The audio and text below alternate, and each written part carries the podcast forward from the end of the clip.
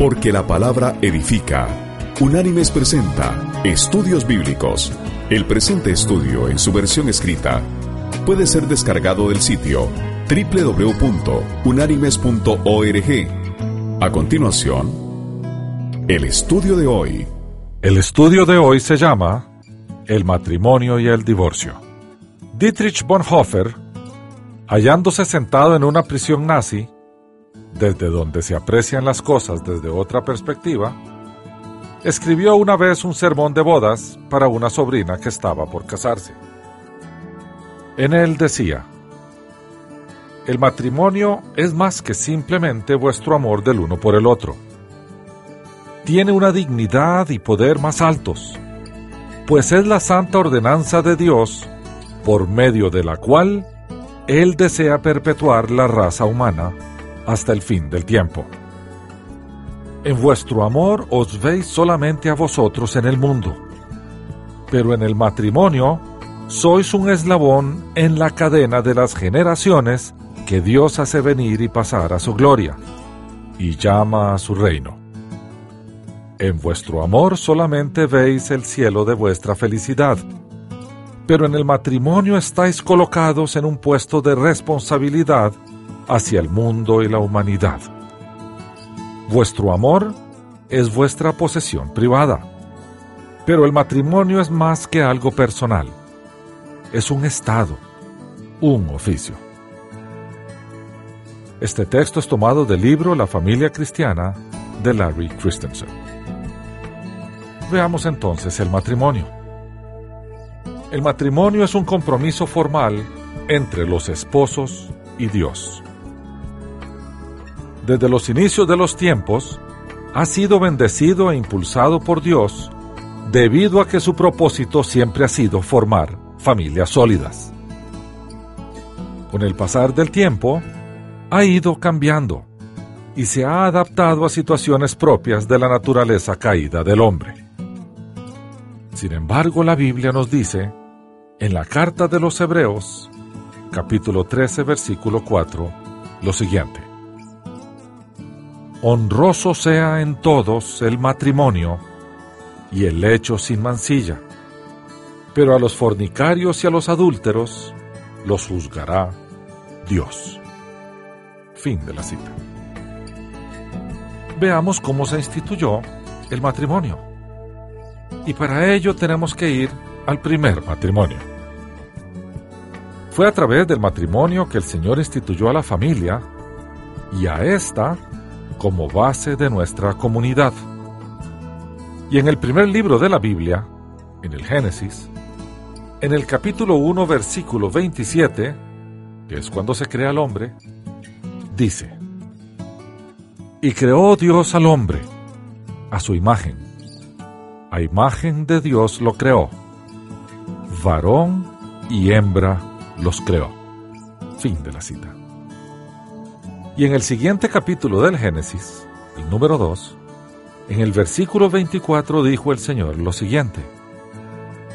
Por tanto dejará el hombre a su padre y a su madre, se unirá a su mujer y serán una sola carne.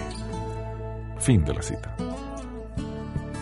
Y en el capítulo 3 del Génesis, en el versículo 6, dice el Señor, al ver la mujer que el árbol era bueno para comer, agradable a los ojos y deseable para alcanzar la sabiduría, tomó de su fruto y comió. Y dio también a su marido, el cual comió al igual que ella. Fin de la cita. Aquí está claro que no me dio ninguna ceremonia para hacer de Adán el marido de Eva, pues fue la voluntad de Dios quien los juntó. El Señor generó este modelo de matrimonio antes de la caída del ser humano.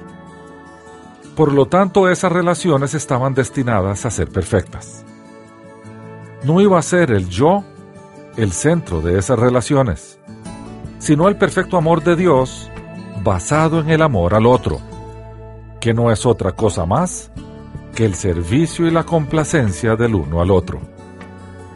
A partir de este principio, las familias iban a ser formadas. Este modelo iba a ser abruptamente alterado en la caída. el matrimonio ideal, diseñado por Dios, iba a ser sustituido por el matrimonio caído, donde las relaciones entre los seres humanos iban a estar basadas en el yo antes que en el nosotros, dada la nueva naturaleza.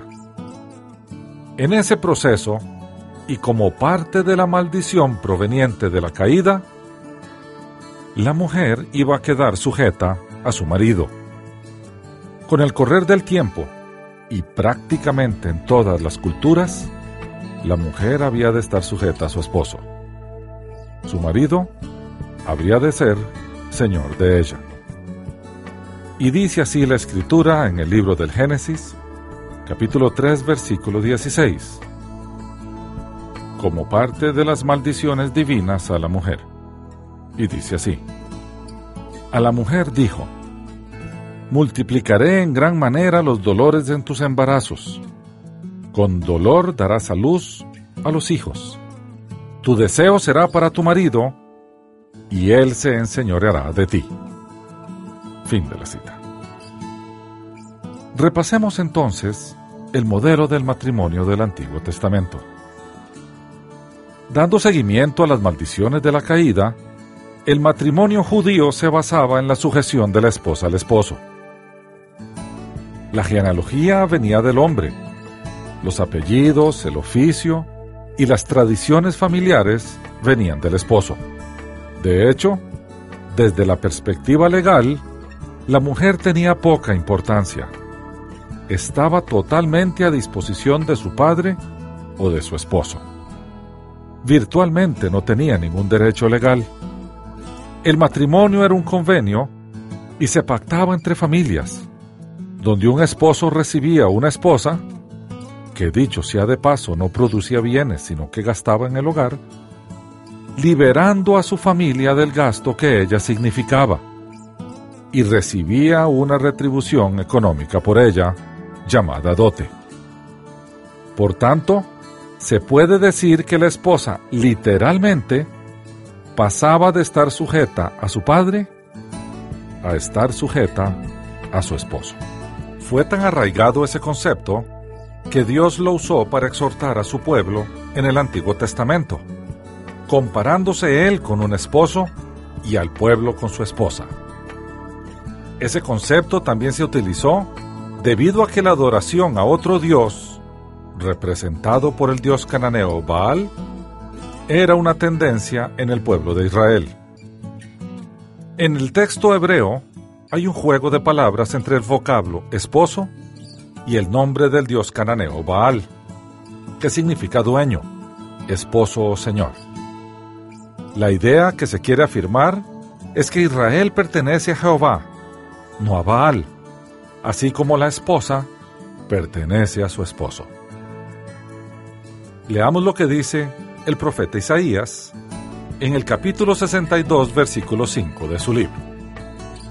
Y dice así, Pues como el joven se desposa con la virgen, así se desposarán contigo tus hijos. Y como el gozo del esposo con la esposa, así se gozará contigo el Dios tuyo. Fin de la cita. El pueblo de Israel, con mucha frecuencia, se volvía a otros dioses. El Señor comparaba esa traición con el adulterio de la esposa. Y vamos a ir al libro de Jeremías. En el capítulo 3, versículos del 13 al 15, dice así el Señor. Reconoce pues tu maldad, porque contra Jehová tu Dios te has levantado, y has fornicado con los extraños debajo de todo árbol frondoso y no has escuchado mi voz, dice Jehová.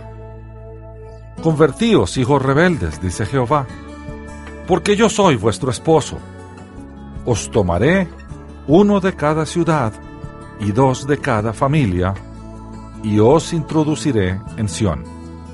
Os daré pastores según mi corazón, que os apacienten con conocimiento y con inteligencia. Fin de la cita.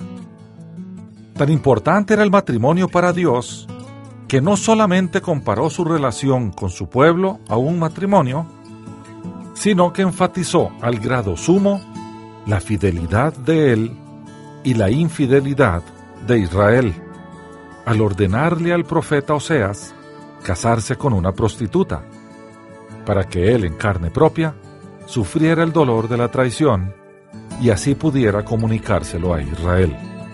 Y en el libro de Oseas, en el capítulo 1, versículo 2, leemos lo siguiente. Comienzo de la palabra que Jehová habló por medio de Oseas. Dijo Jehová a Oseas, Ve, toma por mujer a una prostituta y ten hijos de prostitución con ella, porque la tierra se prostituye apartándose de Jehová. Fin de la cita. En conclusión, Dios hizo un pacto con su pueblo. Al ser el matrimonio un pacto entre la pareja, Dios utiliza esa analogía para representar las relaciones que él iba a tener con Israel.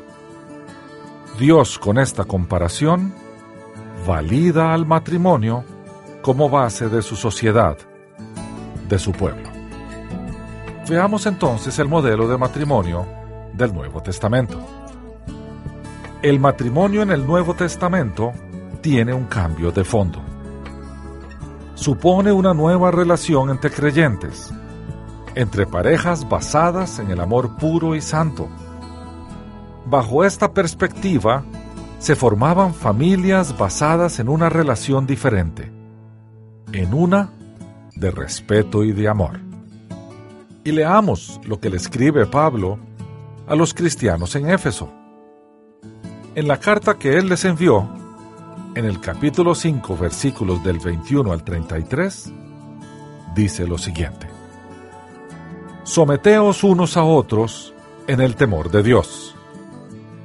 Las casadas estén sujetas a sus propios maridos como al Señor, porque el marido es cabeza de la mujer, así como Cristo es cabeza de la iglesia, la cual es su cuerpo, y Él es su Salvador.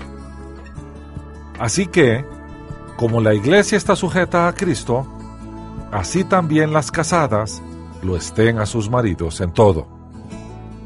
Maridos, Amad a vuestras mujeres, así como Cristo amó a la iglesia y se entregó a sí mismo por ella, para santificarla, habiéndola purificado en el lavamiento del agua por la palabra, a fin de presentársela a sí mismo, una iglesia gloriosa, que no tuviera mancha ni arruga ni cosa semejante, sino que fuera santa y sin mancha. Así también, los maridos deben amar a sus mujeres como a sus mismos cuerpos. El que ama a su mujer, a sí mismo se ama, pues nadie odió jamás a su propio cuerpo, sino que lo sustenta y lo cuida, como también Cristo a la iglesia, porque somos miembros de su cuerpo, de su carne y de sus huesos. Por esto dejará el hombre a su padre y a su madre, se unirá a su mujer, y los dos serán una sola carne. Grande es este misterio, pero yo me refiero a Cristo y a la Iglesia. Por lo demás, cada uno de vosotros ame también a su mujer como a sí mismo, y la mujer respete a su marido. Fin de la cita. En toda esta sección se indica que la sujeción mutua y voluntaria, nacida del amor, es la base de las relaciones domésticas. La unión entre Cristo y su iglesia da una nueva dimensión en estas relaciones. Las familias de creyentes deben basarse en estos mismos principios.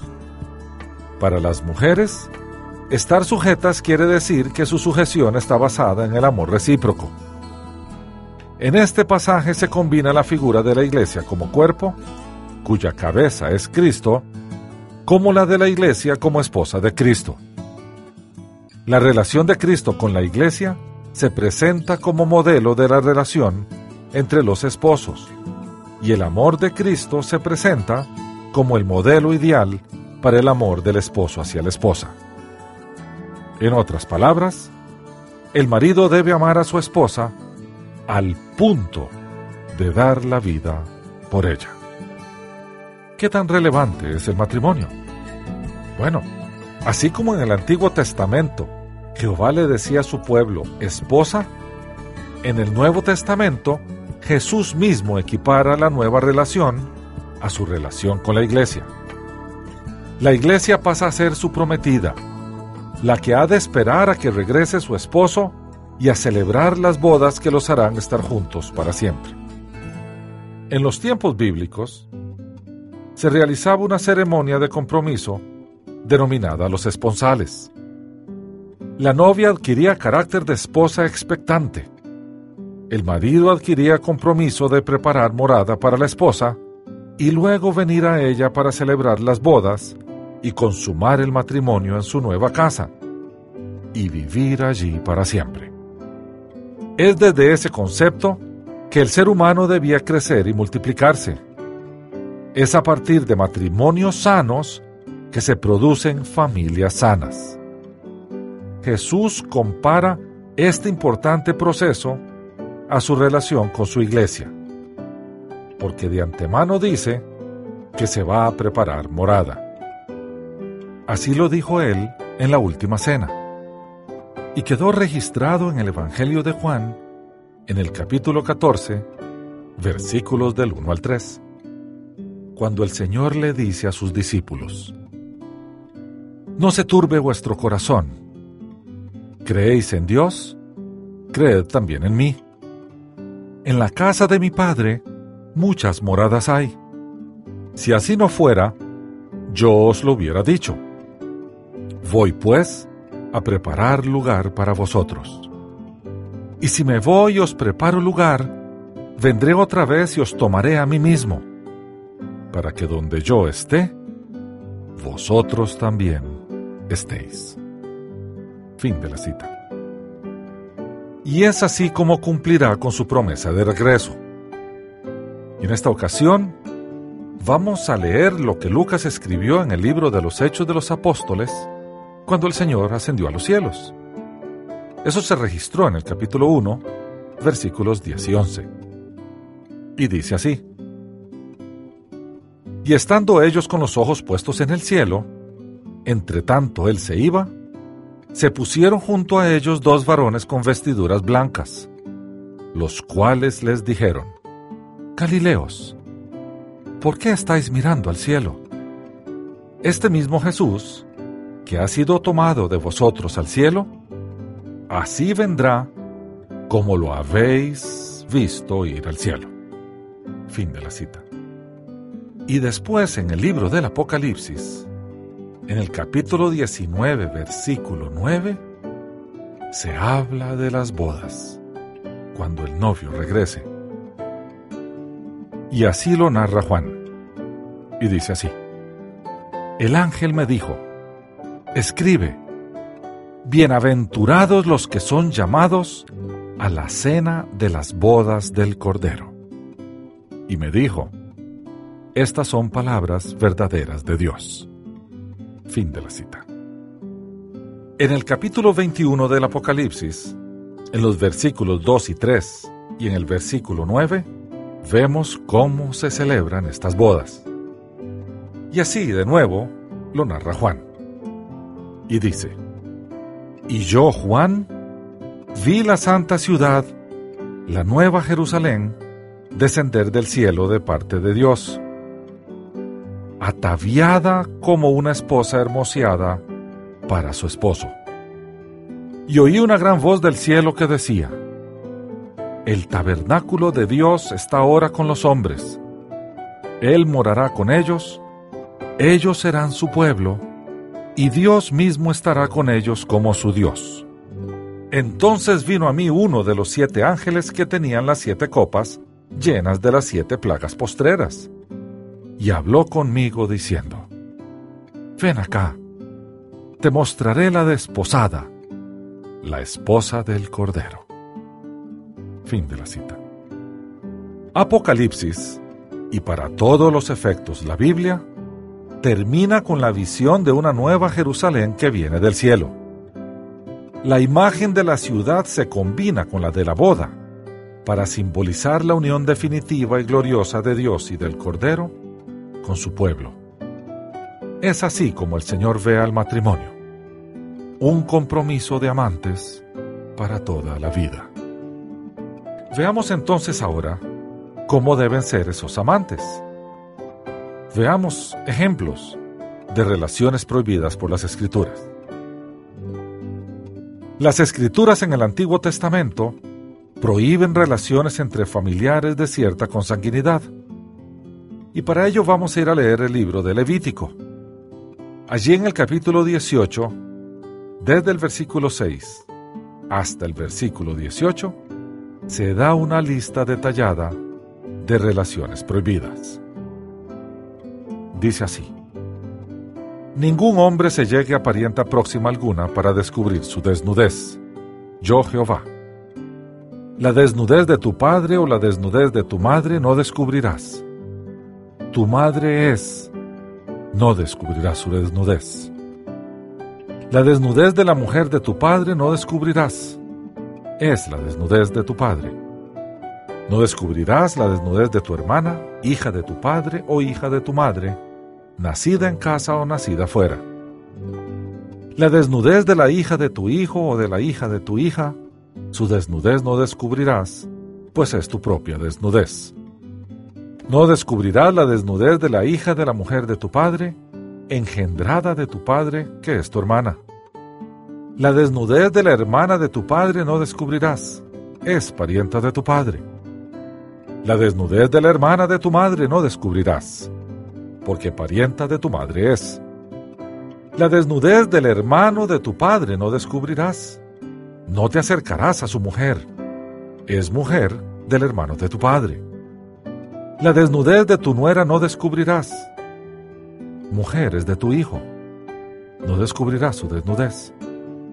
La desnudez de la mujer de tu hermano no descubrirás. Es la desnudez de tu hermano. La desnudez de la mujer y de su hija no descubrirás. Ni tomarás la hija de su hijo, ni la hija de su hija para descubrir su desnudez son parientas. Es maldad. No tomarás una mujer juntamente con su hermana, haciéndola su rival y descubriendo su desnudez mientras la primera viva. Fin de la cita. Ahora vamos a pasar de las relaciones prohibidas a las uniones realizadas por el Señor. Y empecemos por las uniones dentro de la misma fe y en este caso la fe hebrea.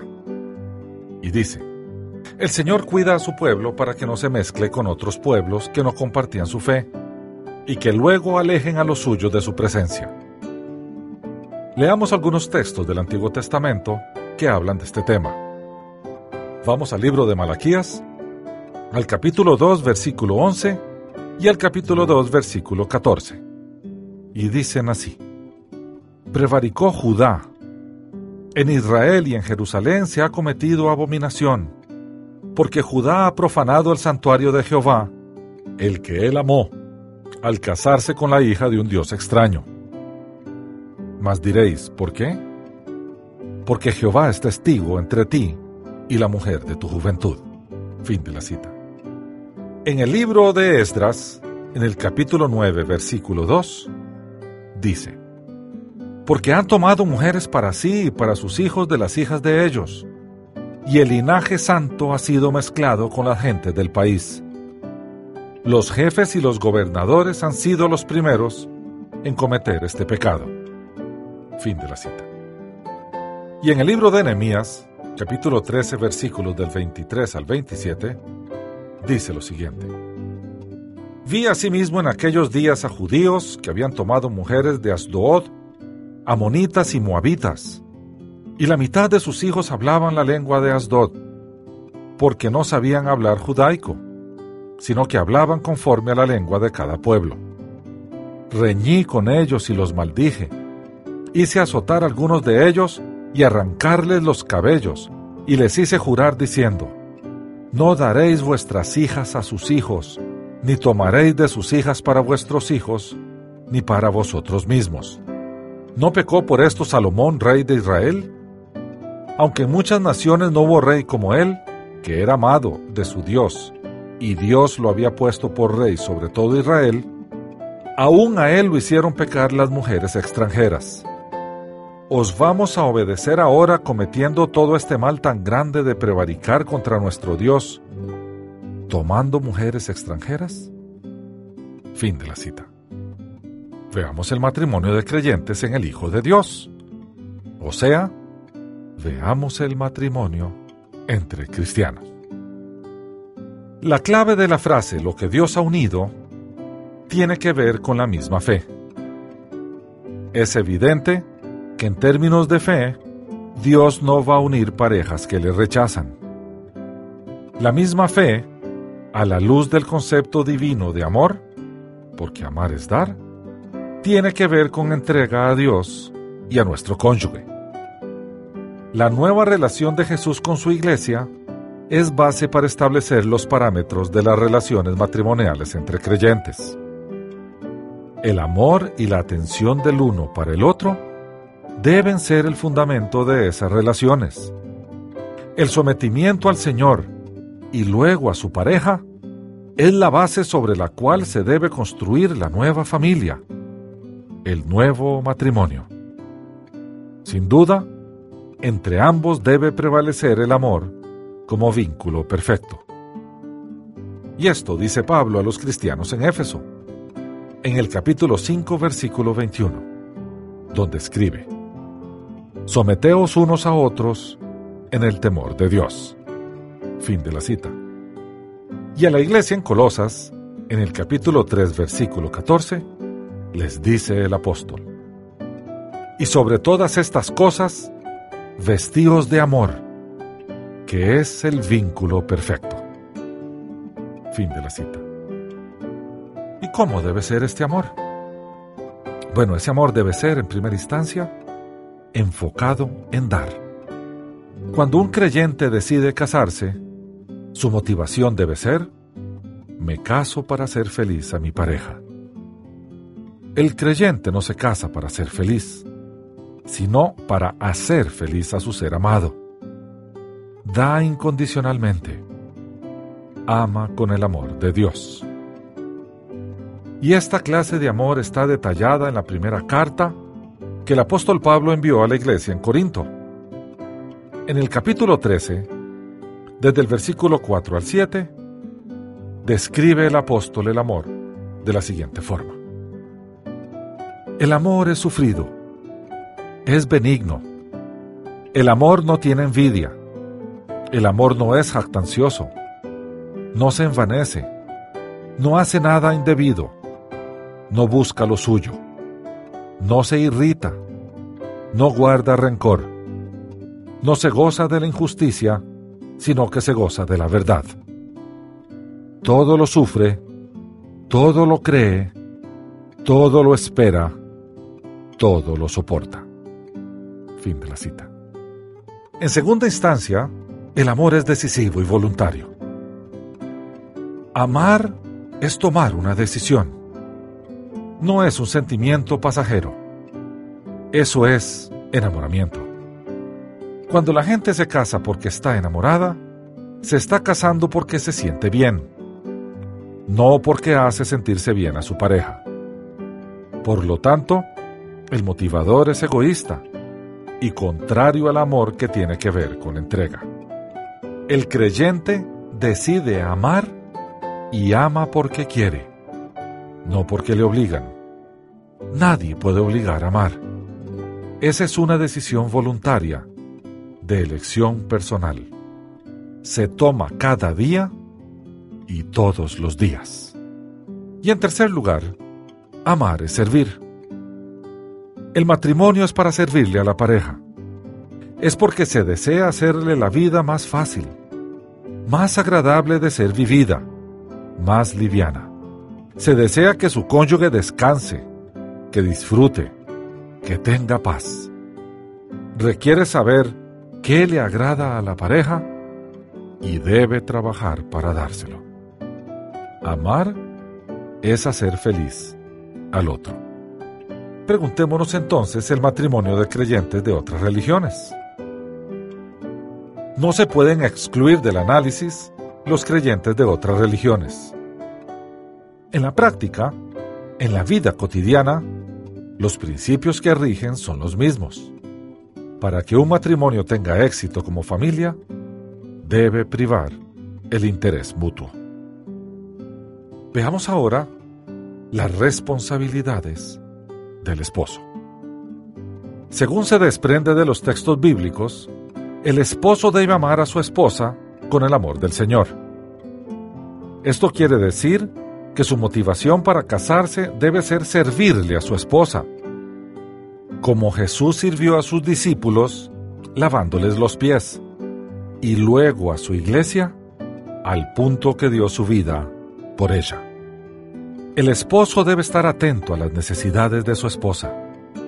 Debe amarla como ella es, alabarle sus cualidades y tolerar con amor sus defectos. No puede pretender cambiarla. El amor debe ser sin condiciones. No debe depender de la forma de ser de la esposa, ni de sus ambiciones o aspiraciones. Tampoco debe depender de su belleza física, pues ésta con el tiempo se marchita solo depende de la decisión de amar del marido, y esta es constante, cada día y permanente, para siempre. Leamos de nuevo lo que dice el apóstol en la carta enviada a los Efesios. En el capítulo 5, versículo 25, dice Pablo, Maridos, amad a vuestras mujeres, así como Cristo amó a la iglesia y se entregó a sí mismo por ella Así también los maridos deben amar a sus mujeres como a sus mismos cuerpos. El que ama a su mujer, a sí mismo se ama, pues nadie odió jamás a su propio cuerpo, sino que lo sustenta y lo cuida, como también Cristo a la iglesia, porque somos miembros de su cuerpo, de su carne y de sus huesos. Fin de la cita. Y Pedro, en la primera carta que él escribió, capítulo 3, versículo 8, le dice a los maridos, Vosotros maridos, igualmente, vivid con ella sabiamente, dando honor a la mujer como a vaso más frágil y como a coherederas de la gracia de la vida, para que vuestras oraciones no tengan estorbo. Fin de la cita.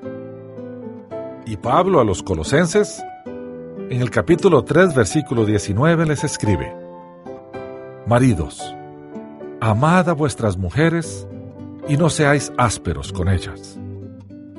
Fin de la cita. Veamos ahora las responsabilidades de la esposa. Los textos bíblicos nos indican que la esposa debe amar con sujeción, entendiendo esta como mutua. Cada uno debe aportar lo suyo sin embargo, es claro que la cabeza de la familia es el esposo. Ahora bien, estamos hablando del esposo descrito en el punto anterior, de uno que daría hasta su vida por su esposa. Y regresemos a la carta enviada por Pablo a los Efesios. En el capítulo 5, en los versículos 22 al 24, Pablo le habla a las esposas y les dice, Las casadas estén sujetas a sus propios maridos, como al Señor. Porque el marido es cabeza de la mujer, así como Cristo es cabeza de la iglesia, la cual es su cuerpo, y Él es su Salvador. Así que, como la iglesia está sujeta a Cristo, así también las casadas lo estén a sus maridos en todo. Fin de la cita. Y Pedro también se dirige a las mujeres en la primera carta que le escribe en el capítulo 3, desde el versículo 1 al 8, dice, Asimismo vosotras, mujeres, estad sujetas a vuestros maridos, para que también los que no creen a la palabra sean ganados sin palabra por la conducta de sus esposas, al considerar vuestra conducta casta y respetuosa vuestro atavío no sea el externo de peinados ostentosos, de adornos de oro o de vestidos lujosos, sino el interno, el del corazón, en el incorruptible adorno de un espíritu afable y apacible, que es de grande estima delante de Dios, pues así también se ataviaban en otro tiempo aquellas santas mujeres que esperaban en Dios, estando sujetas a sus maridos, como Sara obedecía a Abraham, llamándolo Señor. De ella habéis venido vosotras a ser hijas, si hacéis el bien, sin temer ninguna amenaza. Fin de la cita. Y a las esposas en Colosas, Pablo les escribe en la carta que él envió, en el capítulo 3, versículo 18, lo siguiente. Casadas, estad sujetas a vuestros maridos como conviene en el Señor. Fin de la cita. Bien, con todas estas responsabilidades, cabe hacernos una pregunta. ¿Es entonces el matrimonio para todos? Claramente Jesús nos indica que no todo el mundo está dispuesto a aceptar la normativa del matrimonio. El hacer feliz a la pareja como prioridad. Ese estándar es muy alto y solo algunos tienen la fuerza y la capacidad para vivir de acuerdo a esas normas.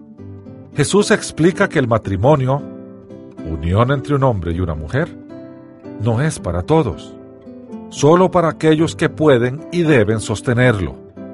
Por lo tanto, hay que cuestionarse sobre cómo podemos saber si somos aptos y si esa es nuestra pareja.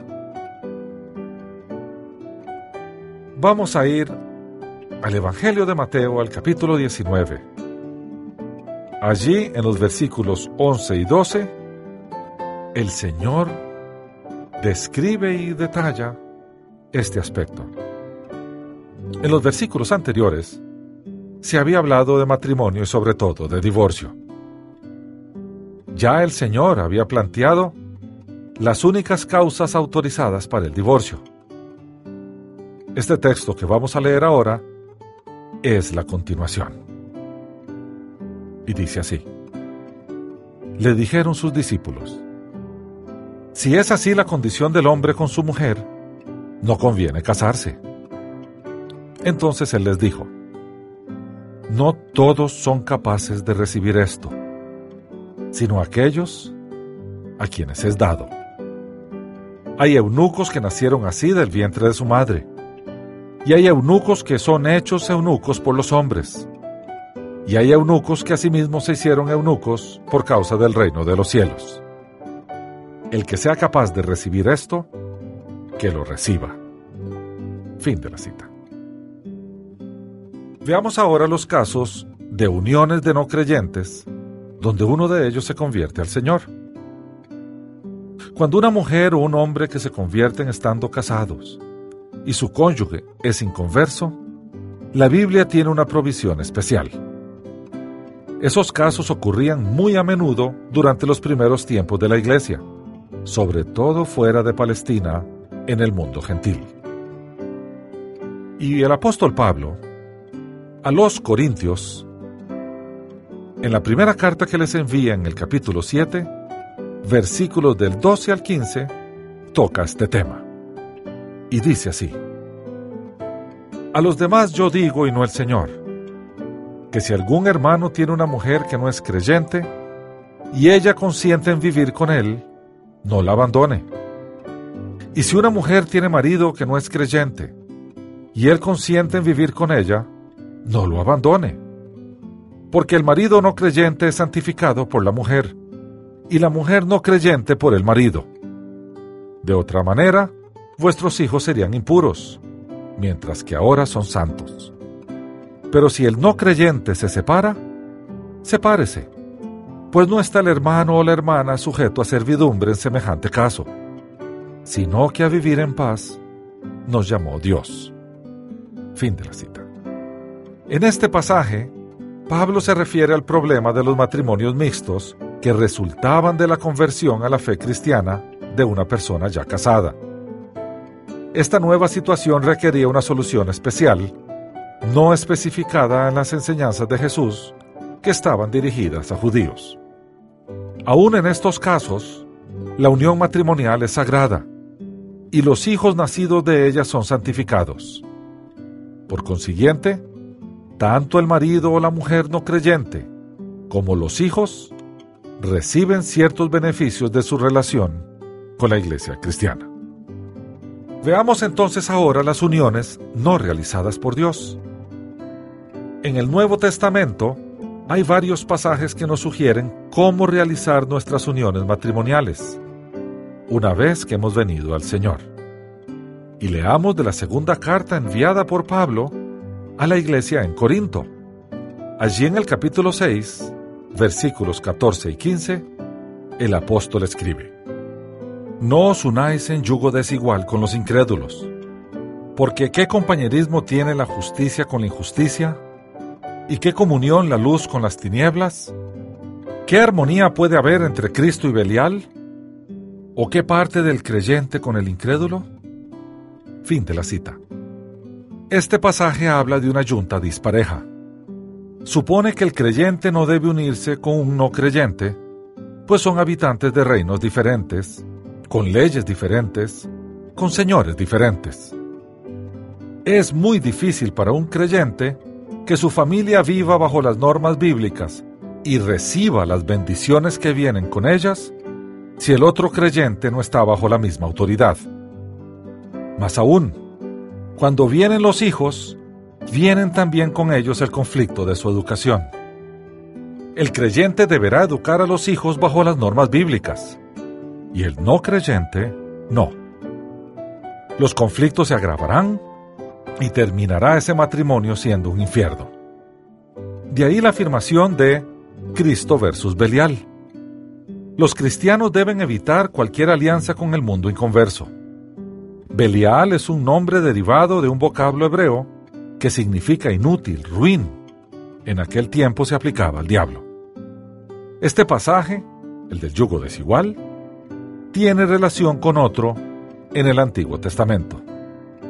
Vamos a regresar al Antiguo Testamento, al libro de Deuteronomio, el quinto libro de la Torá. Allí vamos a leer en el capítulo 22 los versículos del 9 al 11, que dice, No sembrarás tu viña con semillas diversas, no sea que se pierda todo, tanto la semilla que sembraste como el fruto de la viña. No ararás con buey y con asno juntamente no vestirás ropa hecha de lana y lino. Fin de la cita. Bien, pasemos ahora de los tipos de unión a los tipos de ceremonia. La Biblia no nos indica cómo debe ser una ceremonia matrimonial. El pueblo judío tenía la suya, pero no se describe con detalle. Los paganos que se convirtieron al Señor tenían también sus ceremonias, pero no hay detalle de ellas en las escrituras. Posteriormente la tradición cristiana nos llevó al concepto de ceremonia que debe ser facilitada por una persona que está al servicio de Dios, teniendo a su familia por testigo. Todos los ritos o ceremonias de matrimonio tienen un origen cultural y social. Pese a que es relevante desde la perspectiva humana, porque somos seres culturales y sociales y vivimos en comunidad, esto tiene poca relevancia desde la perspectiva espiritual. La mayoría de las culturas prefieren tener a sus familiares y amigos con ellos. Después todos celebran el nacimiento de una nueva familia. El matrimonio en sí mismo ocurre cuando la pareja asume sus compromisos entre ellos, llamados votos, teniendo a Dios como testigo. Por tanto, es la pareja la que se casa o se da en casamiento y no el ministro quien oficia la ceremonia. A partir de ese momento, nace una nueva familia. Los esposos constituyen una familia nueva que debe estar basada en el amor genuino, en ese amor que significa dar, entregar, vivir para agradar. Para que esta familia sobreviva, sus miembros, esposo y esposa, deben amar de esta forma. Lo que sí es cierto es la declaración de Jesús, dada en el capítulo 19 del Evangelio de Mateo. Allí, en los versículos del 4 al 6, el Señor nos habla de lo que ocurre cuando las parejas se casan. Esto dice el Señor. ¿No habéis leído que el que los hizo al principio, hombre y mujer los hizo, y dijo, por esto el hombre dejará padre y madre, y se unirá a su mujer, y los dos serán una sola carne? Así que no son ya más dos, sino una sola carne. Por tanto, lo que Dios juntó, no lo separe el hombre. Fin de la cita. Veamos entonces qué deben comprender los votos o compromisos. En algunas culturas, los novios elaboran sus propios votos. En general, es en este momento en el que cada uno asume su compromiso teniendo a Dios como testigo, uniéndose así en matrimonio. Los compromisos de los novios deben ir en función de la vida matrimonial que esperan, de su entrega, de su amor incondicional. En los votos se asumen compromisos con dos seres vivientes, uno divino y otro humano, Dios y el cónyuge. Analicemos entonces a dónde nos llevan estos compromisos. El primero, la fidelidad. Desde la perspectiva bíblica, lo más condenable en un matrimonio es el adulterio. De hecho, es la única causa que el Señor permite como válida para el divorcio de las personas bajo su autoridad. Por lo tanto, el primer gran compromiso es la fidelidad. Segundo, la permanencia. La durabilidad y resistencia deben ser evidentes. Abandonar la tarea por detalles, por desavenencias o por diferencias de criterio no se vale. Cuando se tiene capacidad de permanencia, se buscan las soluciones a las dificultades sin considerar el divorcio como una de ellas. No importa cuán difíciles se pongan las circunstancias, los cónyuges permanecen y resuelven. Tercero, el perdón. El rencor es enfermizo, el perdón sanador. El perdón sana al que perdona y bendice al perdonado. En un matrimonio, el rencor crece y se alimenta de los grandes o pequeños acontecimientos que se van acumulando conforme transcurre el tiempo. El perdón corta ese ciclo enfermizo y restituye la paz interior. Cuarto compromiso. El respeto. Al ser iguales, implica el tratarnos como iguales, con respeto. El lenguaje impropio, los gritos o manifestaciones insultantes solamente causan heridas que al acumularse pueden reventar en eventos que no tienen retorno. Y quinto, el crecimiento. El matrimonio debe crecer, no se debe estancar. Las dificultades propias de la vida van a traer crisis y momentos difíciles que son oportunidades disfrazadas. Dios no nos aísla de esta realidad. Por el contrario, nos da los instrumentos debidos para poderla soportar y crecer como personas y como matrimonio. Paz, sabiduría, fe y fortaleza son herramientas divinas puestas a nuestra disposición para que juntos superemos los obstáculos y crezcamos como resultado de esta aparente crisis. Habiendo analizado los compromisos, Analicemos ahora la unión libre. El matrimonio es la base de la familia. Así se ha conformado solamente por el esposo y la esposa. No hay registros ni antecedentes bíblicos ni históricos sobre la legalidad o aprobación divina de la unión libre. Por lo tanto, la formación de la familia proviene del matrimonio, de la unión comprometida entre hombre y mujer delante de su Dios, esta unión forma comunidades de creyentes que van pasando su fe a sus descendientes a través de su testimonio de vida.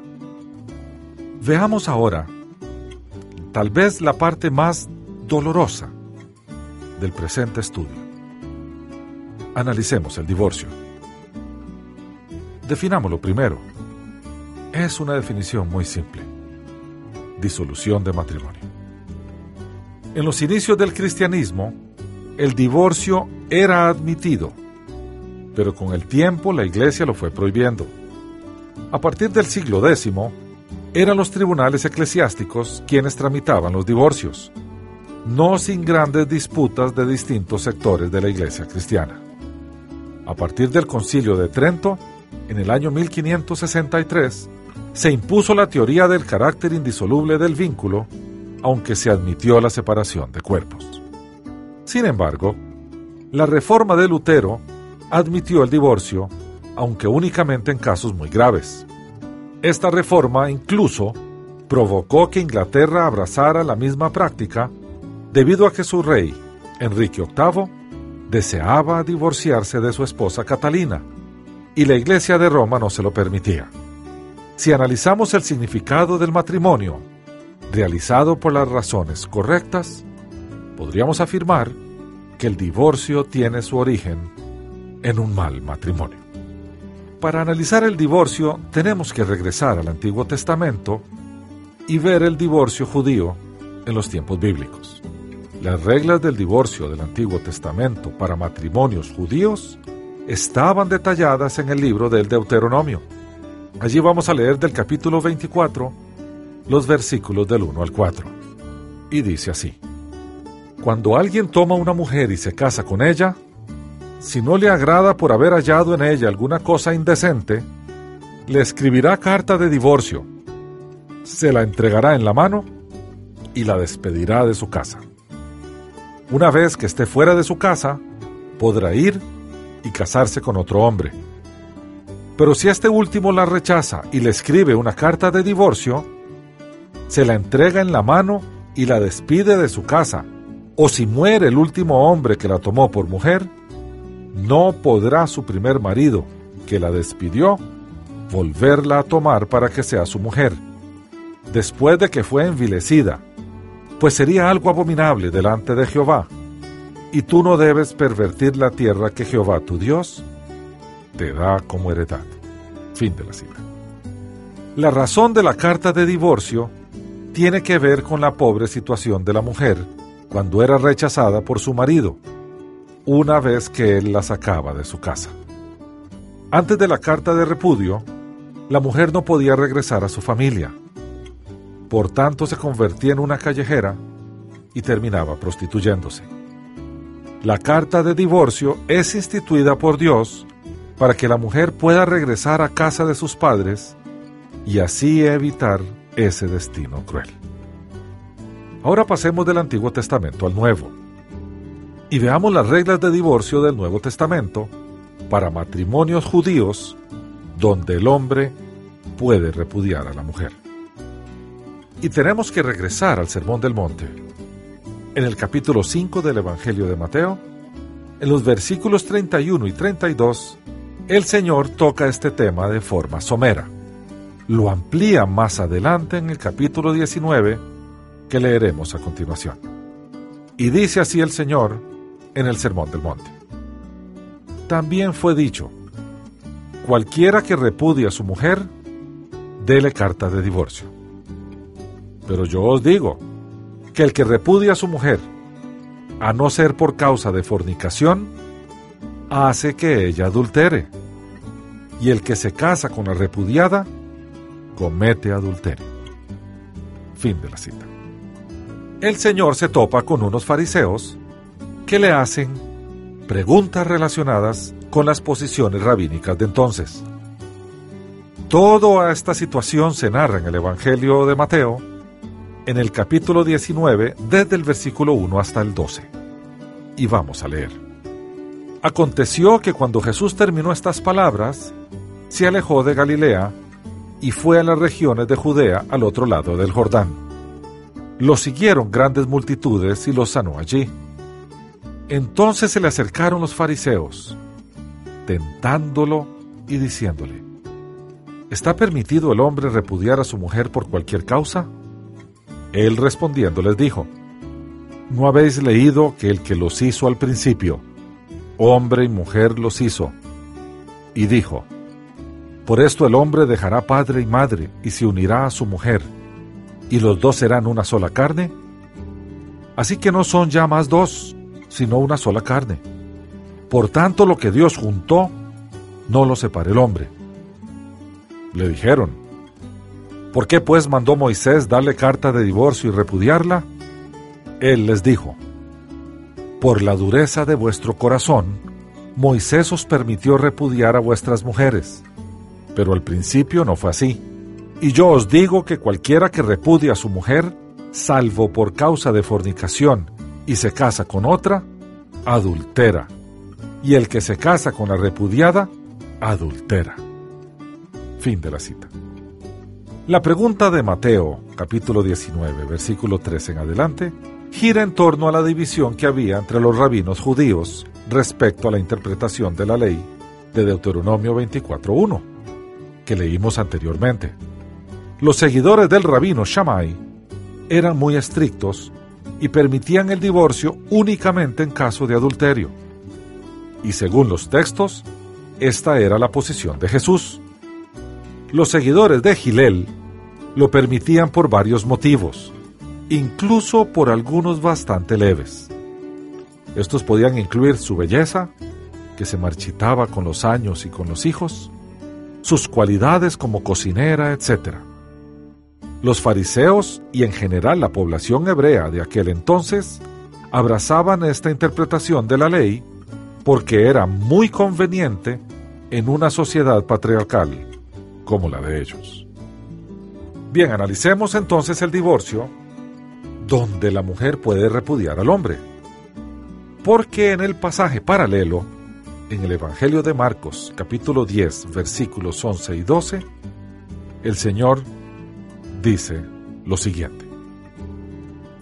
Cualquiera que repudia a su mujer y se casa con otra, comete adulterio contra ella. Y si la mujer repudia a su marido y se casa con otro, comete adulterio. Este Evangelio, que parece haber sido dirigido a los lectores romanos o que vivían bajo las leyes de Roma, incluye el caso de una mujer que se divorcia de su esposo, lo cual era permitido por la ley romana, pero no por la mosaica. Bien, sigamos adelante con nuestro tema de divorcio.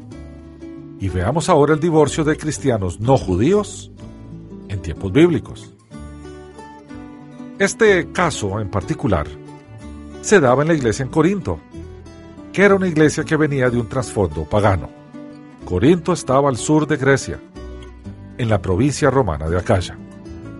Allí en la primera carta que Pablo le envió a esa iglesia, en el capítulo 7, versículos 10 y 11, el apóstol les dijo, a los que están unidos en matrimonio, mando, no yo, sino el Señor, que la mujer no se separe del marido, y si se separa, quédese sin casar o reconcíliese con su marido, y que el marido no abandone a su mujer.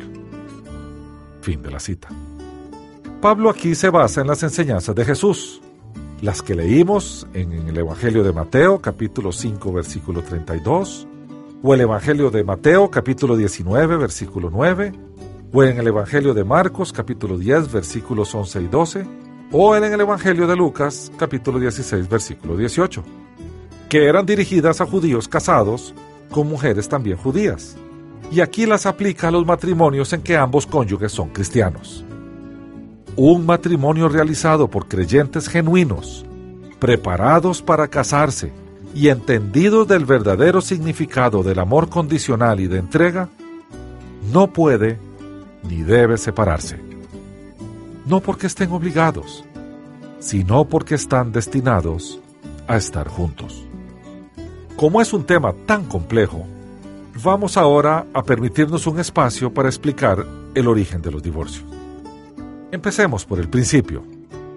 Analicemos los matrimonios efectuados fuera de la voluntad de Dios. Los matrimonios de no creyentes, y hablamos de genuinos, están más expuestos al fracaso debido a que los principios bíblicos de relacionamiento no son obedecidos por ellos. Sus naturalezas no han sido renovadas y el espíritu de paz no habita en ellos.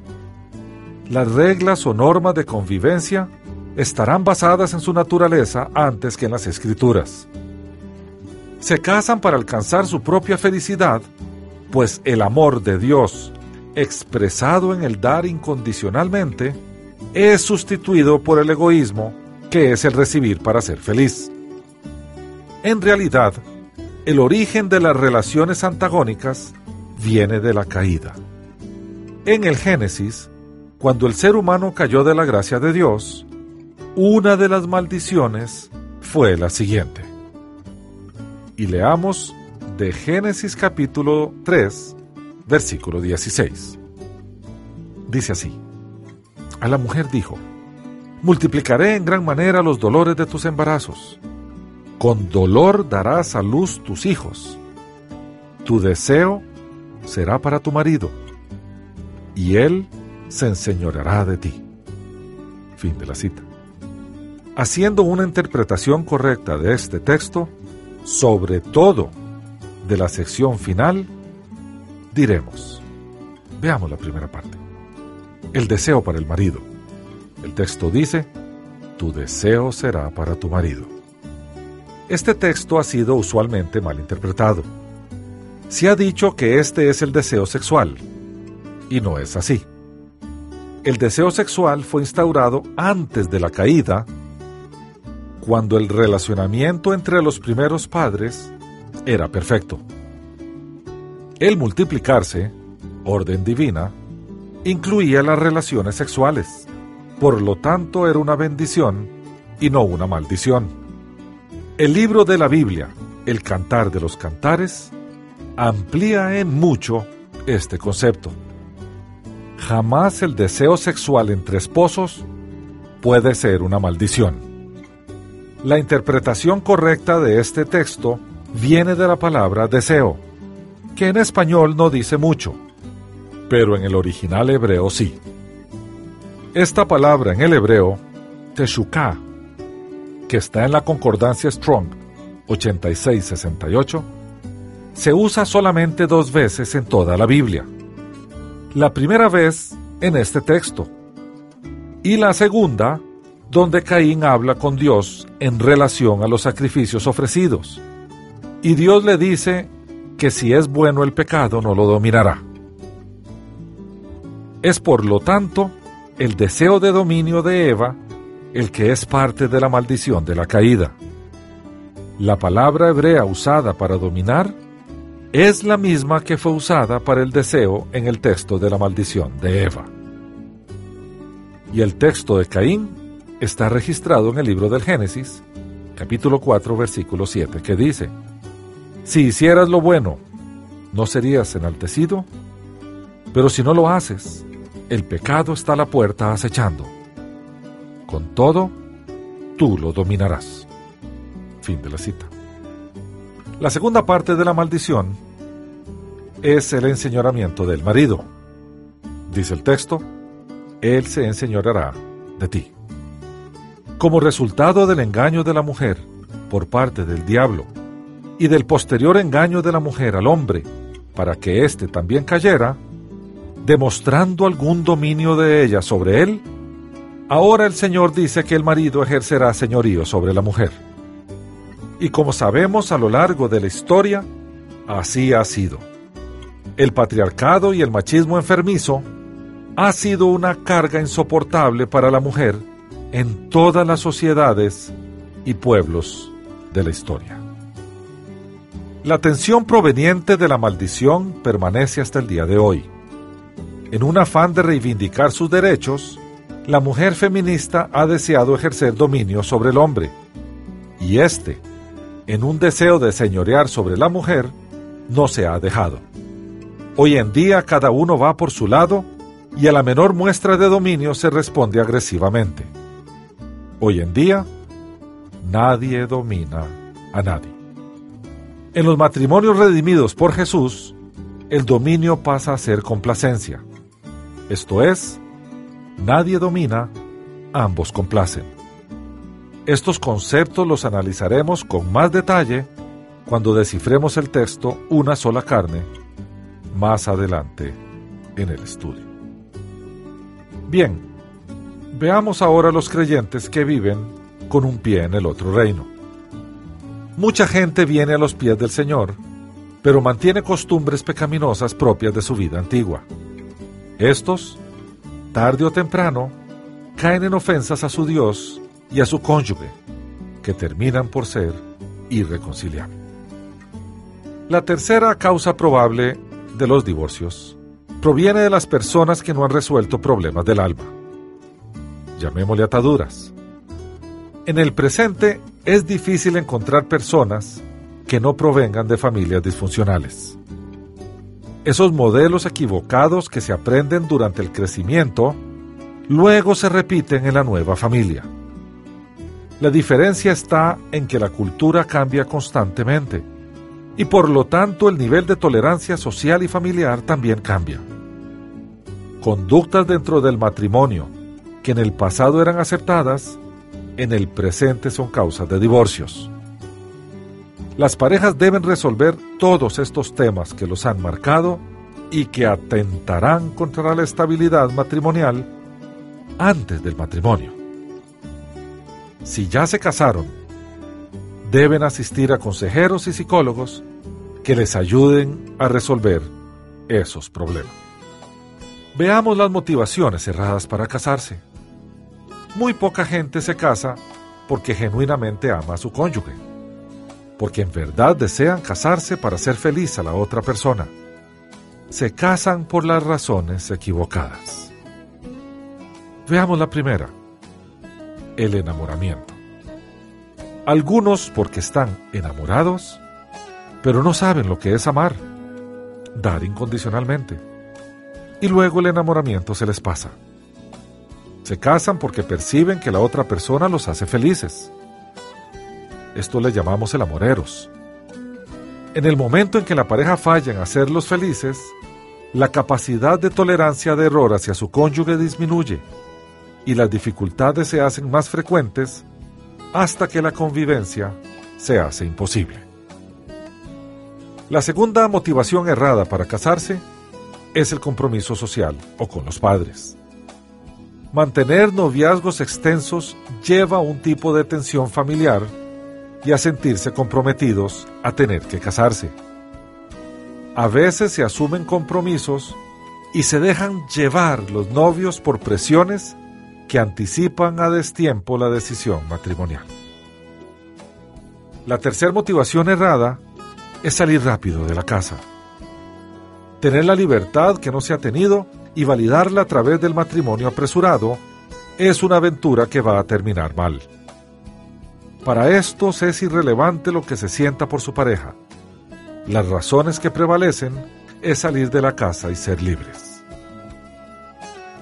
La cuarta motivación equivocada es escapar de la soledad. Hay personas que viven solas o que se sienten solas, pese a que viven con otros. Casarse para salir de la soledad lleva al fracaso, porque en el fondo la motivación es egoísta. La otra motivación errada son los compromisos familiares o la unión de fortunas. Intentar consolidar bienes familiares a través de matrimonios pactados para ello es casi garantizar el fracaso de esa relación. El centro de un matrimonio nunca debe ser el bien económico. Finalmente, una motivación equivocada es la esperanza de cambio.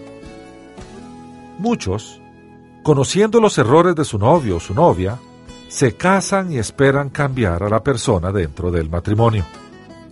A veces prefieren ignorar esos defectos, mientras tanto, esperando que por arte de magia desaparecerán con el tiempo.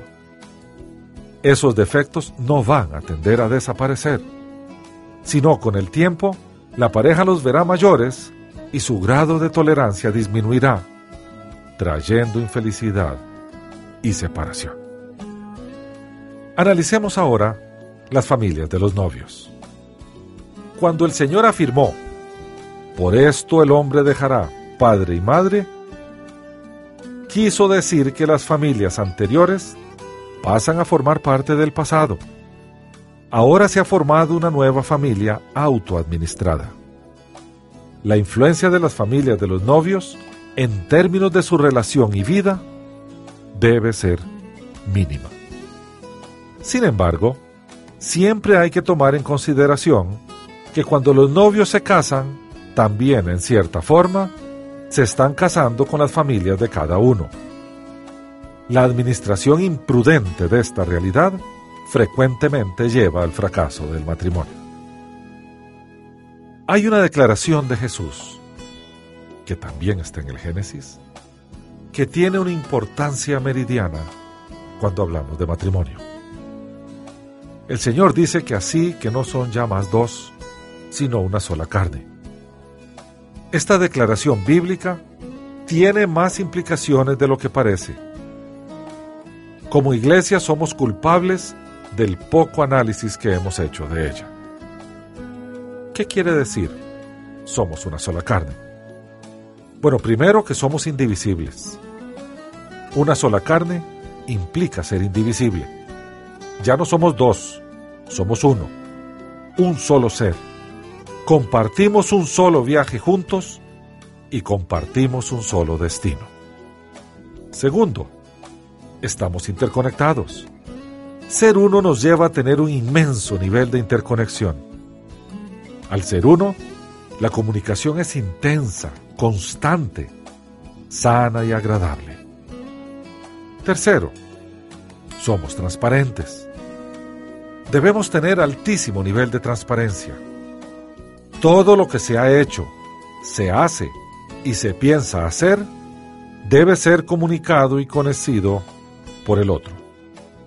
Todo lo que se es y todo lo que se tiene debe ser informado y compartido. Propiedades, cuentas bancarias, fondos de pensión, ahorros de cualquier tipo, etc., no deben mantenerse ocultos por desconfianza. De nuevo, la separación es un imposible cuando se es uno. Como ejemplo vemos cómo era la relación antes de la caída. La pareja bendecida por Dios andaba desnudos, esto es, revelaban todo lo que ellos eran. Después de la caída se avergonzaron de su desnudez y se taparon.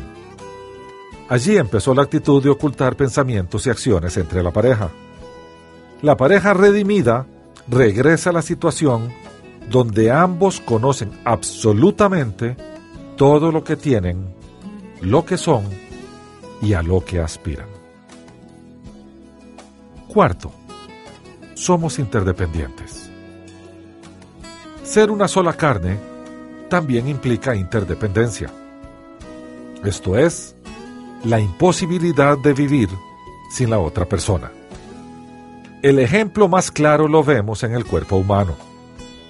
Con todo lo importante que es el cerebro, tiene una interdependencia sana con el corazón, los pulmones, el hígado, el páncreas, etc ellos deben funcionar cada uno haciendo lo suyo, seguros de que dependen de los otros y que los otros van a hacer su trabajo correctamente.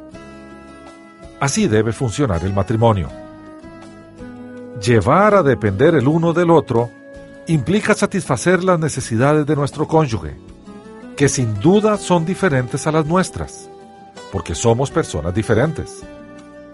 Esto nos lleva a ser complementarios como dos piezas de un rompecabezas que siendo diferentes en su forma, se complementan perfectamente para crear un paisaje.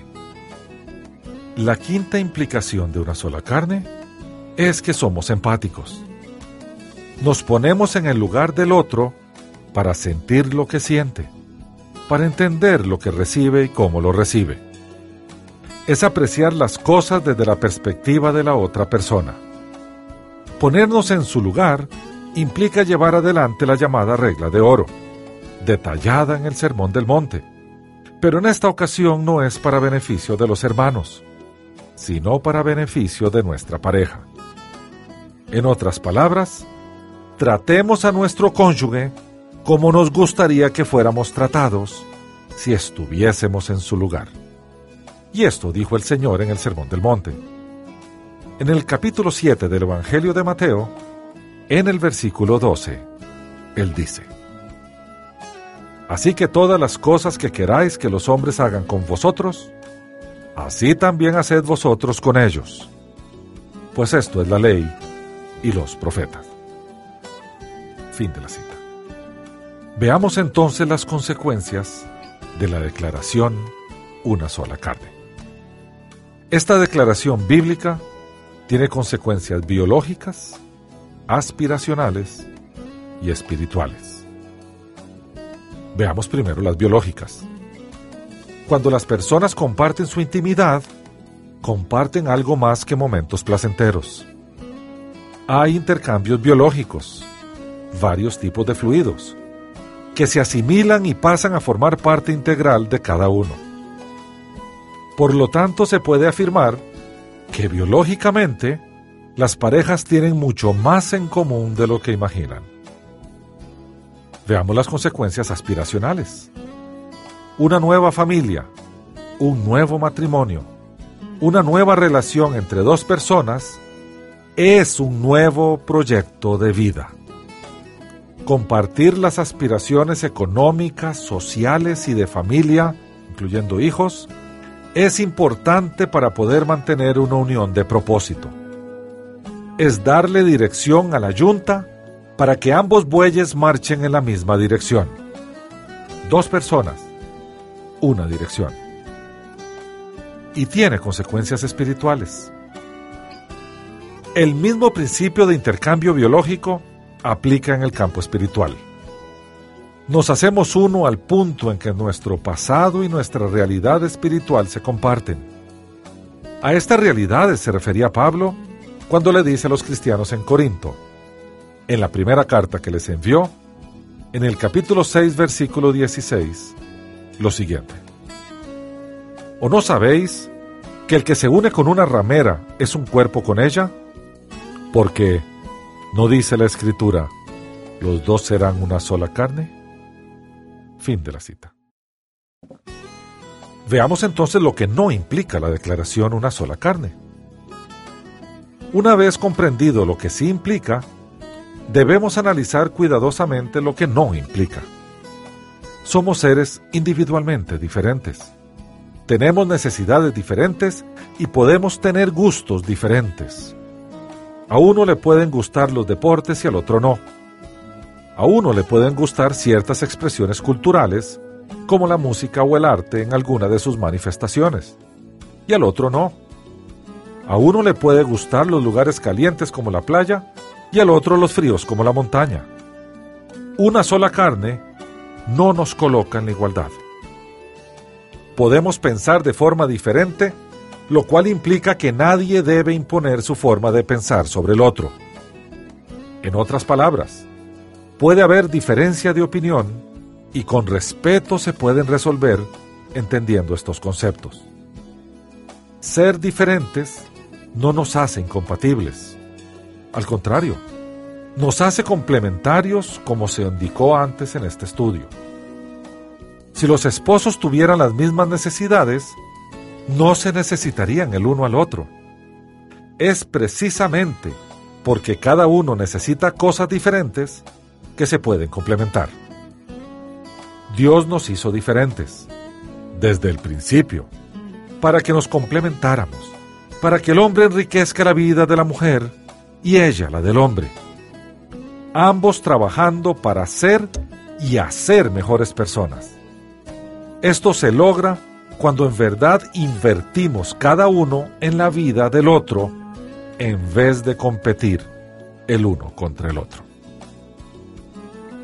En conclusión,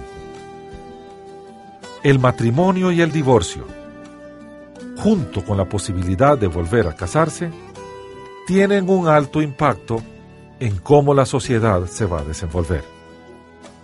Las familias que una vez estuvieron juntas y luego se separaron para luego juntarse con otras personas, tienen una alta sensibilidad con estos temas.